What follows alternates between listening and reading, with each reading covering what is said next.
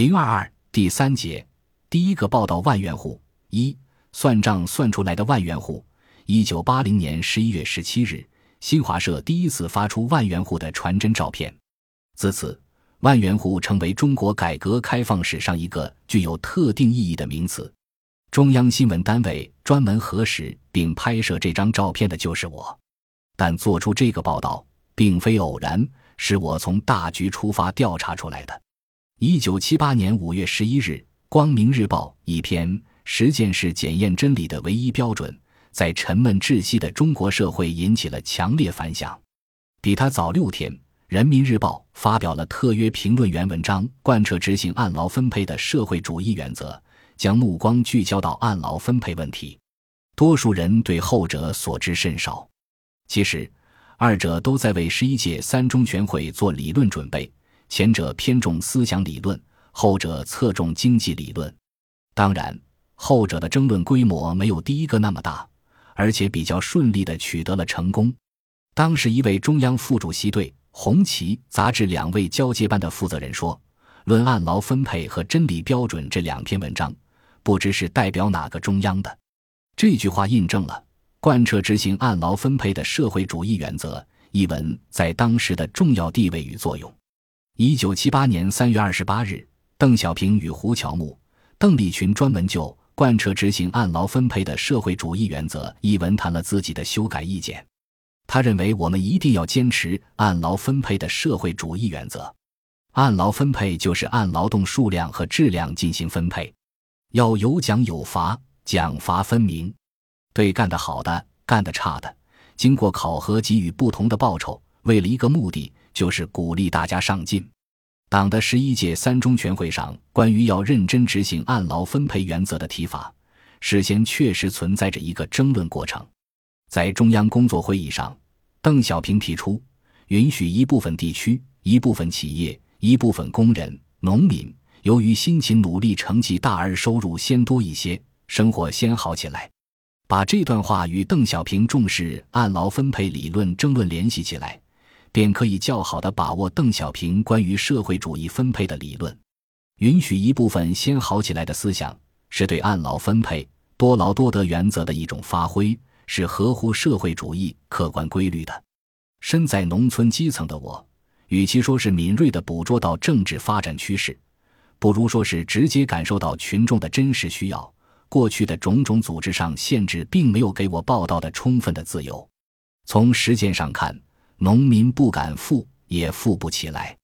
当时报道什么样的富裕户，也是需要慎重考虑的。有些经商或搞农副产品加工的人，致富较快，在当时还不能予以报道。这些人属于过去的投机倒把之列，一时难以为人们的思想接受。如果围绕农业生产找出一个辛勤劳动而富起来的典型来报道，既符合国人当时的心理，也易为读者接受。人们从中甚至可以接受一个真理，这就是邓小平所指引的道路，是让中国人富裕起来的真理。就在这时，一家种棉户进入了我的视野。一九八零年秋，在鲁西北平原，农民交棉逐渐进入高潮。不断传出收入上千元的喜讯，棉花价格上涨到每斤两元七角钱，且种植鲁棉一号两种，产量显著提高。尤其是高糖、夏津、临清三县为当时山东种植量最大的县份。临清全县植棉三十四万亩，单产超过一百斤，国家订购任务十五万担，这时已交三十四万担，形势一片大好。县供销社刘主任告诉我，说他听过有一家收入达到八千元的。我说想找找有没有超过一万元的。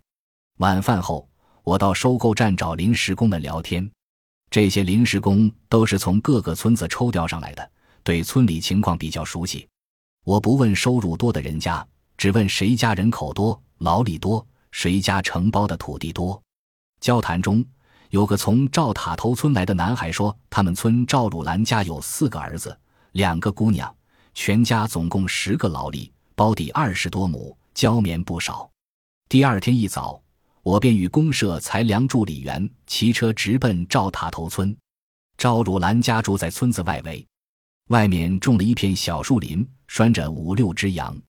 走进家门一看，满院子的棉花在阳光照射下，要得人眼发花。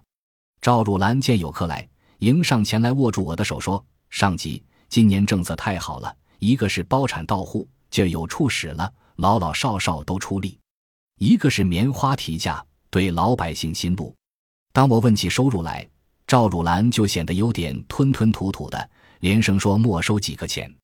县委熊宝有干事向他解释，人家上级不是工商税务来收钱的，是了解政策好不好的。如果好，向中央汇报，明年还是这个政策；如果不对老百姓思想，就换个法子。一听这话，赵汝兰这才消除了顾虑，兴致勃勃地向我介绍起家里的收入情况。我们算账是从他家承包的土地算起的。赵汝兰家按人口承包了二十一亩地，自己又开荒九亩，三十亩都种了棉花。山东省棉花研究所就设在临清县，他们家用的都是研究所的鲁棉一号良种，棉花长得旺，质量也好，一分高，每亩收获二百二十斤，共收六千六百斤，多数是超售的，价格每斤卖二点六元。收入一万七千一百六十元，再扣去成本，收入非常可观，过万了，当场激起大家一阵惊喜。万元户啊！我脱口而出。我们连算了三遍，第一遍是公社裁量助理用算盘打出来的，纯收入应是一万三千二百元；第二遍是我用钢笔在纸上算的，是一万一千二百三十九元；第三遍是我们同时算的。又扣去剩下五亩未收而价格可能降为二级的，纯收入为一万零二百三十九元，我们便用了这个数。我的意思是留有余地，只要过万就行。他家通过套种、间种和补种等种了许多花生、芝麻、绿豆、地瓜，随收随吃，我们都未记在收入内。赵汝兰一家边卖棉花边忙着置办家具，为小儿子结婚买了缝纫机、自行车。还为未过门的儿媳买了块上海牌手表，家里有五辆自行车、三架缝纫机、两块手表、两台收音机，新盖了六间房子，计划再盖九间。赵汝兰说：“过去愁的是人口多吃不饱，眼下愁的是劳力少。土地归公时，俺说了不算，什么都是队长发话，队长也听上头的。分配一拉平，工分多了也白搭，不值钱。”现在终于是熬出头了，怎么种地是自己的事，分配多少也是自己的事，自己说了算，有权利了。赵汝兰的话语朴实无华，我却从中体会到更深层次的内容。赵汝兰的话说出一个重要的思想，就是土地归农民集体所有，但农民没有经营权与分配权，特别是不能实行按劳分配，只能长期捆在一起受穷。一旦实行三权统一，农民真正成为土地的主人，富裕便很快成为现实。回到济南，我要求发传真照片，领导很快就同意了。当时新华社不能发传真，在济南只有电报局能发，发一张二十四元，相当于半个月工资。我是自己骑自行车送过去，在千佛山医院东边，很远的。一九八零年十一月十七日。新华社以图片形式报道了我的这次采访，这组照片先后被国内外五十一家新闻媒体转载采用。自一九八零年秋后，万元户新闻在神州大地广为传播。随着秋收后农民收入普遍增加，到一九八一年一月以后，各家报纸纷纷登出自己的记者宣传万元户的报道，从此。万元户作为中国农村改革之初的特定象征被载入史册，万元户的叫法也在全国范围内流行起来，成为二十世纪八十年代最受关注的词汇之一。万元户的报道源于对邓小平让中国一部分人先富起来论断的深入解读。